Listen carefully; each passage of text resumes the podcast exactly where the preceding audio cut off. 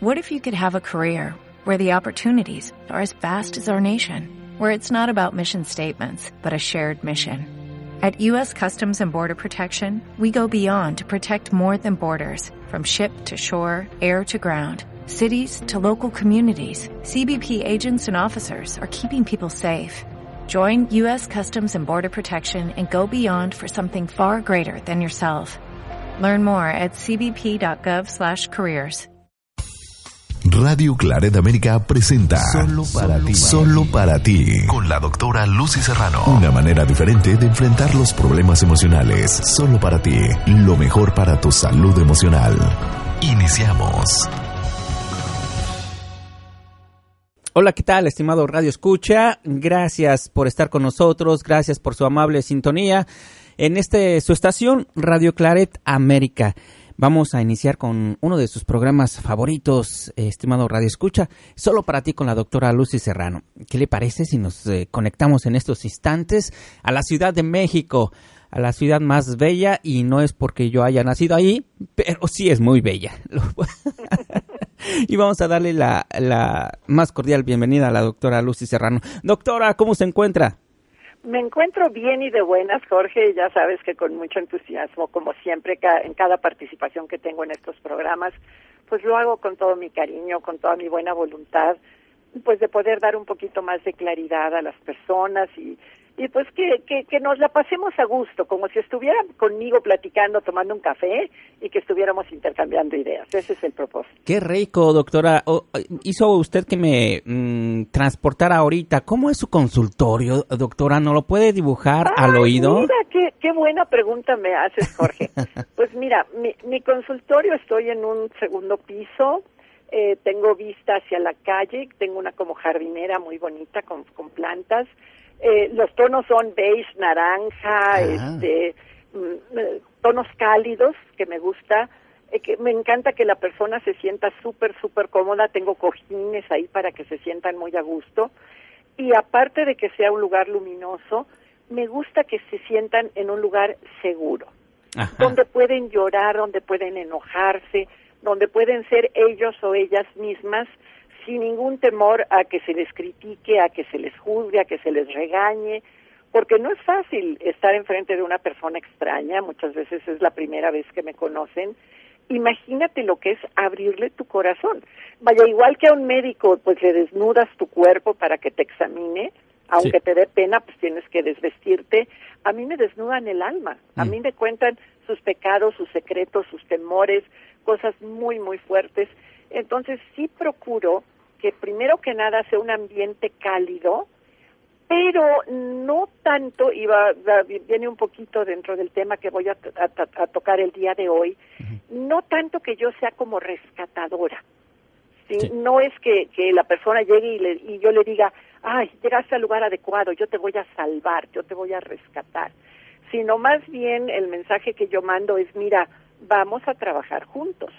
O sea, gracias por la confianza que me tienes, gracias por compartir conmigo todo lo que en este momento tú estás pasando, estás sufriendo. Gracias por por eh, saber que, que yo nunca voy a defraudar tu confianza ni voy a hablar de lo que tú me estás contando aquí, salvo en algunos casos que me dan la autorización y no digo el nombre y lo uso para algún tema de radio o lo que sea, pero pero eso es un poquito el ambiente el que procuro que yo también me siento bien cómoda afortunadamente trabajo aquí en mi propia casa sí. entonces eso hace que aunque es un espacio aparte por supuesto eso hace que yo también me sienta muy muy muy a gusto. Y como les he dicho en varias ocasiones no solo es mi profesión es mi vocación. Aunque me sacara yo la lotería y fuera yo millonaria seguiría yo trabajando en lo que hago. Entonces eh. esa es un poquito la el ambiente dentro de lo que yo considero que sería mi consultorio. Híjole, qué rico, porque pues eh, cuando hablamos de este tipo de consultas, siempre, digo, por influencia de las películas, nos imaginamos ese, el clásico sillón donde uno se recuesta y el una diván, el famoso diván de los psicoanalistas. Exacto, y la doctora a un lado con su libretita, todo eso quedó atrás, me imagino. No, no, no, Fíjate que yo ni siquiera la libretita, yo procuro mucho contacto visual con el paciente.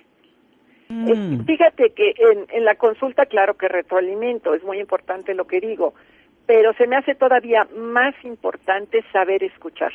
La forma en que uno escucha, la escucha activa, ah. es básico.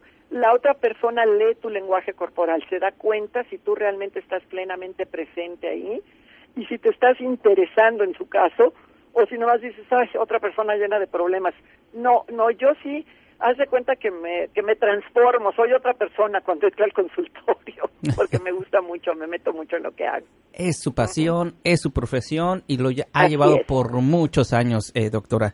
Y realmente, eh, pues esto nos da pie para iniciar con nuestra conversación, nuestra agradable conversación como cada semana con la doctora Lucy Serrano. Usted, doctora, tiene esa profesión porque lo ha estudiado, porque tiene muchos años de experiencia, porque ha tenido muchos eh, pacientes que le han entregado experiencia propia para poder hacer aún mejor su, su trabajo. Sin embargo, hay personas eh, que tienen un perfil de rescatadores que quieren tratar de ayudar, pero realmente no tienen esas bases. ¿Cuál podría ser el perfil de una persona rescatadora, eh, abogada? Bueno, mira, doctora? La, gente rescatadora no son malas personas, son gente muy noble, son gente que inclusive les gusta ayudar a los demás y eso es considerado pues un gran valor, son personas altruistas, son personas compasivas, son personas con buenos sentimientos, eh, personas amorosas. Nada más que ahí sí hay varias cosas en las que... ¿te, acuerdas que hace un momento yo dije que aunque mi profesión sí es de apoyo a los demás, yo no soy rescatadora? ¿Por qué? Porque si yo me metiera de rescatadora, en lugar de ayudar, perjudico. Entonces, ¿cuáles son los problemas de la gente rescatadora? Uno, muchas veces se quieren casi casi hacer cargo de la problemática de la otra persona casi casi diciendo, mira, tú no te preocupes, yo te lo resuelvo, hazle así, hazle asado, eh, no tienes trabajo, yo te lo consigo, eh, donde, donde no dejas que la otra persona crezca, donde con ese intento de sobreproteger, sobre todo si sientes que la otra persona pues es, es débil, es inútil, está confundida, tú, tú no en el afán de, de prepotencia, de sentirte superior, pero pero como tipo chapulín colorado de que yo te voy a defender y yo te voy a resolver la vida, es sí, ese es el primer grave peligro, que no dejas que la otra persona se responsabilice de sí misma, ¿ok? El segundo grave peligro de meterte de rescatador es que a veces estás topándote con pared, con una gran frustración, porque tú quieres llevar por el camino del bien, entre comillas, por decir algo, a una persona que tal vez no le interesa y, y, que, y que está a gusto con el desastre de vida que está llevando, pero tú te das a la tarea de querer abrirle los ojos y que se dé cuenta y que se percate de que por ahí no son las cosas y, y crees que con tu cariño y con tu apoyo vas a poderlos encaminar hacia otro lado. Eso no lo puedes hacer a menos que la otra persona esté de acuerdo y participe. ¿ok? Tercer grave peligro si te metes de rescatador, las personas abusan a veces te desgastas, a veces te desvives ayudándole a medio mundo, dándole dinero a medio mundo, resolviéndole los problemas a medio mundo. Y llega el momento en que si tú eres de ese perfil, y tanto en hombre como en mujer te puedes meter de rescatador, donde dices, bueno, ¿y yo qué? ¿Quién me escucha a mí? ¿Quién me apoya a mí? ¿Quién me consuela a mí? Cuando yo tengo un problema, ¿a quién puedo recurrir? Porque siempre me ven como él o la fuerte, valiente, capaz, entonces ni remotamente se imaginan que tal vez también tú necesites una palmadita en la espalda, que también tú necesites quien te escuche. Eh, eso, eso sí, te llegas a sentir como muy solo, muy sola, muy incomprendida, porque sientes que das y das y das y das hasta que te quedas totalmente drenado y los demás a veces ni lo valoran, ni lo aprecian, ni lo toman en cuenta, ni lo aprovechan. Eso también. Luego, otro grave problema. Como estás tan metido o metida en la vida de los demás, te olvidas de tu propia vida. O sea, también acabas agotado físicamente. Hay personas que andan tanto, tanto ayudándole a los demás que no, no duermen bien, no comen bien, eh, te quedas sin dinero para tus propias cosas porque lo andas repartiendo como cartera veloz a, a, veces a gente que lo necesita y a veces a gente que no lo necesita, mm. pero, pero sí te, te olvidas de ti mismo y tampoco tú creces como persona. porque requerimos para crecer como persona ciertos ratos de soledad, ciertos ratos de contacto contigo mismo, mm. donde lees, donde escribes, donde meditas, donde piensas. En inglés se llaman me time, tiempo para mí. Pero si toda la vida estás hacia afuera, hacia afuera, hacia afuera, hacia afuera, hacia afuera, dando, dando, dando, dando, y no recibes, no hay ese punto de equilibrio en tu propia vida. Eh, también los rescatadores generalmente se sienten culpables y se, se pueden prestar a que los manipulen. Haz de cuenta, alguien manipulador te puede decir, ay, tú que eres tan bueno, Jorge, tú que eres tan lindo y tan generoso, ¿me prestas mil dólares? Porque fíjate que tengo deudas con mi tarjeta de crédito. Mm. ¿Te fijas qué te acabo de decir? Primero te dije un halago. Sí. Y te dije que eras tan lindo y tan bueno y tan amable. Y luego te doy el sablazo con la petición de los mil dólares. Esa manipulación es muy, muy astuta, porque si tú me dices no, entonces tú estarías como diciendo, pues entonces no soy tan bueno ni tan noble como tú, como yo creía que eras. Mm. Es, es terrible, como, como si este, con esa imagen de rescatador te metes en líos. Pero bueno, esos son los rescatadores auténticos. Pero hay otro tipo, ahorita que estaba yo hablando de manipulación, de pseudo rescatadores. Y aquí esta gente sí es peligrosa. Vamos a ver el otro lado de la moneda haz de cuenta que tú eres quien está pasando por un momento vulnerable, triste, difícil, y de pronto entra una persona a tu vida, sobre todo esto se da más a nivel pareja, y te dice, no, tú no te preocupes, yo te voy a ayudar, yo te voy a apoyar, yo estoy aquí para ti, yo te resuelvo tal y tal cosa, y de pronto sientes muy bonito, sientes una especie como de profundo agradecimiento hacia esa persona, estuvo ahí a tu lado en el momento en que más la necesitabas. ¿Ok? Si eso fuera auténtico y sincero, qué bonito. Ya cuando tú te levantas, cuando tú ya te estabilizas con tus propios problemas, ya se vuelve una relación más pareja y más recíproca. Pero ¿qué sucede si estos pseudo rescatadores o rescatadoras después te pasan factura? ¿Qué es pasar factura? Cobrarte los favores. Imagínate una relación de pareja en la que tú ya no estás a gusto, donde tú ya pues ya sientes que ya las cosas van muy mal, donde hay cosas que ya no te parecen, donde hay muchos pleitos o conflictos o ya no hay amor, y la persona pseudo rescatadora te dice, ah, sí, me votas así de fácil, acuérdate que yo te ayudé, acuérdate que yo te di, acuérdate que yo estuve ahí para ti cuando tu familia te volteó la espalda, acuérdate, ¿sí? Entonces te pasan esa factura y también te enganchan y te manipulan y no te puedes zafar tan fácilmente porque te sentirías como alguien muy desagradecido.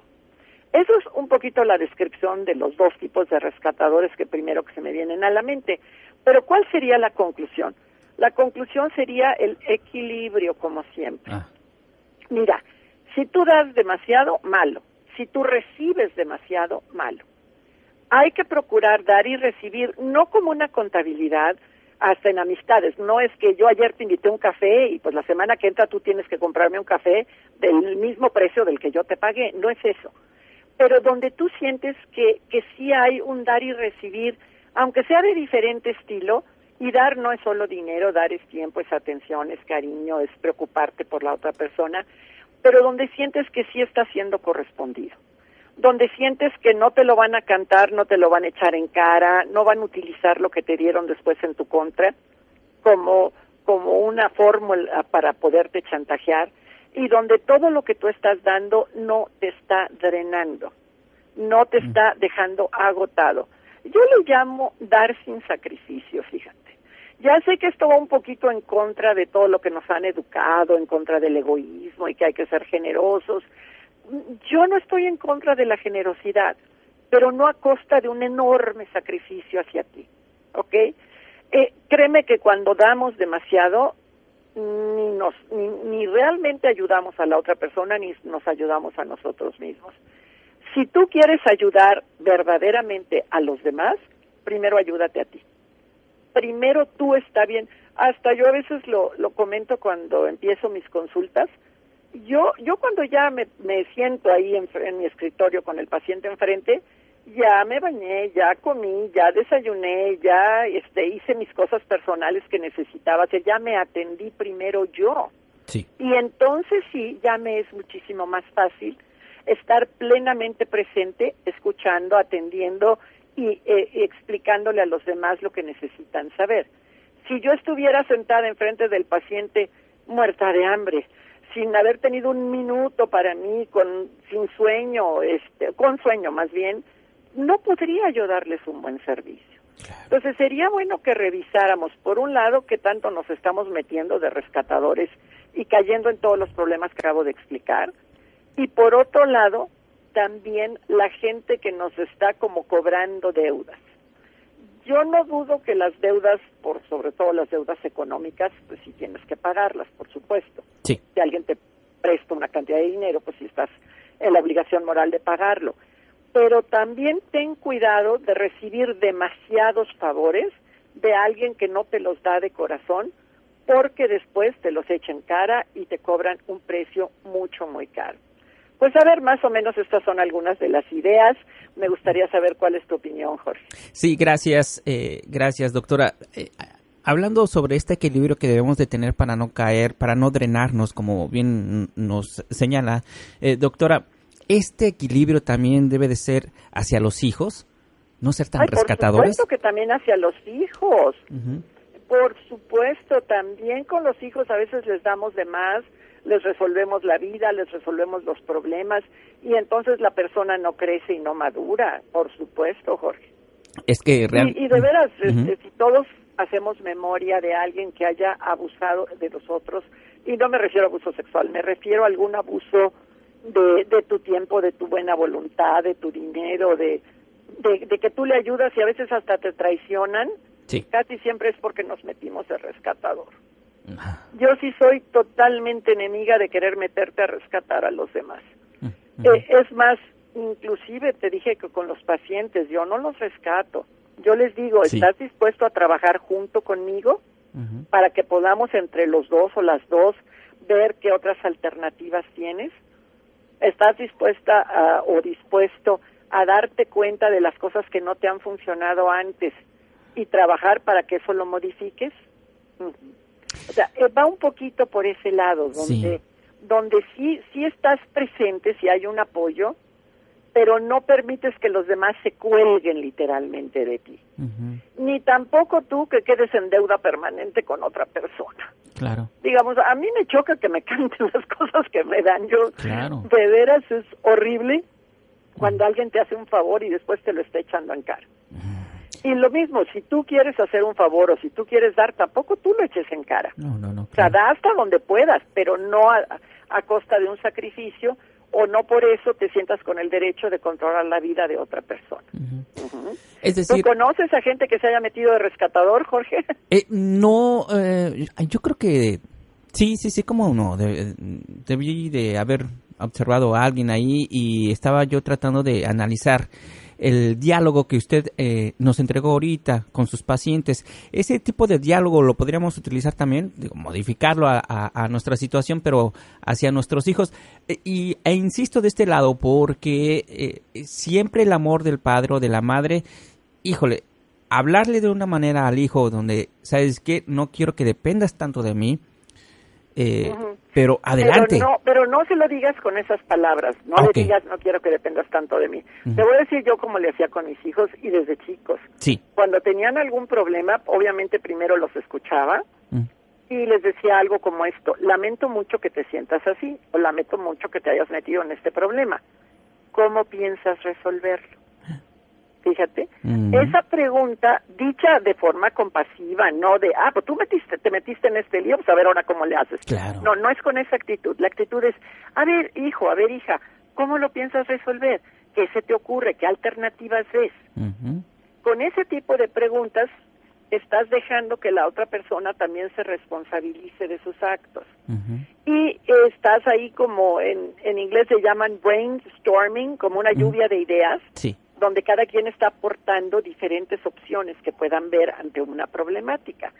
Entonces, ¿qué pasa con los hijos? Se sienten tomados en cuenta, su opinión vale, no están siendo regañados o juzgados por el lío en el que se metieron Sí.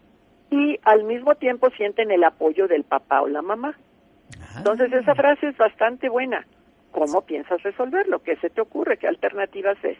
Sí. ¿Ok? Si notas la diferencia, Jorge. Sí, sí, sí, claro, completamente. Híjole, por eso dicen que el poder de la palabra, ¿verdad? sí, por supuesto. y saberla utilizar perfectamente. Ay, doctora, pues eh, muchas gracias, gracias por esta, este tema tan importante porque constantemente, pues sí, híjole, yo creo que hasta me identifico en algunas cosas. Sí, pero tú eres muy noble, Jorge, tú eres muy buena gente. Y no es malo eso, nada más acuérdate, todo con medida, ni muy, muy, ni tanta. no podemos irnos a ninguno de los dos extremos. Porque nace el remordimiento también, dice, chin, es que... Sí, claro, te sientes culpable después y además malacostumbras a la gente. Sí. Si tú a una persona siempre le ayudas, por ejemplo, siempre le prestas y le prestas y le prestas dinero, y a veces te pagan y a veces no. Sí el día que no le ya no le prestas, tú vas a quedar como el malo de la película. Ah, sí, sí, sí, sí. Se mete uno en una trampa de la cual no sabes, no, después no puedes salir. Sí. Y cuesta porque va en contra de todo lo que nos han enseñado, de que piensa en el prójimo primero. Y yo digo, bueno, hasta en los mandamientos no dice amarás al prójimo más que a ti mismo. Dice amarás a tu prójimo como a ti mismo. Sí. Pero muchas personas ahí andan amando al prójimo de más. ¿Y tú cómo te quedas por dentro? Y no es egoísmo, es como autorrespeto y autorresponsabilidad, Jorge. Sí, efectivamente. Eh, fíjese que, bueno, pues me pasó a una situación similar, eh, pero como que mi antídoto o como calmar ese remordimiento fue, bueno, necesito pensar primero en mi familia. Claro. Y ya. Entonces como que me calmó sí, por eso. Supuesto, tus prioridades, o sea, ver cuáles son tus prioridades. y además a veces te quieres meter a rescatar a gente que son pozos sin fondo. ¿Qué es pozos sin fondo? Una persona que le ayudas y siguen lo mismo. Y le vuelves a ayudar y siguen lo mismo. Sí, sí, sí. O sea, si tú le ayudas a alguien, le das ese primer empujoncito y ves que la persona reacciona y te agradece y, solito o solita empieza a superarse y hacer algo con su vida, perfecto, hiciste una buena obra. Pero si tú estás dando y dando y dando un pozo sin fondo, pues ¿a dónde vas a llegar? Claro, claro, claro. E, inclusive va a ser un desgaste emocional y físico y económico y de todo. Sí. Así es. Híjole, pues eh, doctora, no resta más que agradecerle pues su amable participación el día de hoy y se nos antojó ya visitar su consultorio, especialmente con esos colores tan claros. Jorge, ya sabes que súper bienvenidos tú en especial, tu esposa, tu niño. Gracias. Y cualquier persona que quiera venir aquí, yo los recibo con los brazos abiertos. Pues muchas gracias. No regaño, no critico, no, juzgo, pero sí hago a veces preguntas reflexivas muy fuertes que te que te hacen como que te rompen el esquema, que te hacen cuestionarte muchas cosas de las que tú antes creías. Híjole, pues eso está muy bien, eso está muy bien. Doctora, pues muchas gracias, le agradecemos el día de hoy. Y Como siempre es un gusto. Gracias. Y a usted, estimado Radio Escucha, muchas gracias por su amable participación en Solo para ti con la doctora Lucy Serrano. Esperamos que a contar con su amable asistencia la próxima semana. Por lo pronto le mandamos un fuerte abrazo. Por favor, cuídese mucho. Hasta la próxima. Radio Claret América presentó Solo para ti con la doctora Lucy Serrano. Sus comentarios son importantes para nosotros. Contáctanos en radioclaredamerica.com o contacta a la doctora Lucy Serrano en lucyserrano.com.mx. ¿No te encantaría tener 100 dólares extra en tu bolsillo? Haz que un experto bilingüe de TurboTax declare tus impuestos para el 31 de marzo y obtén 100 dólares de vuelta al instante. Porque no importa cuáles hayan sido tus logros del año pasado, TurboTax hace que cuenten. Obtén 100 dólares de vuelta y tus impuestos con 100% de precisión. Solo con Intuit TurboTax. Debes declarar para el 31 de marzo. Crédito solo aplicable al costo de la presentación federal con TurboTax Full Service. Oferta sujeta a cambios o cancelación en cualquier momento.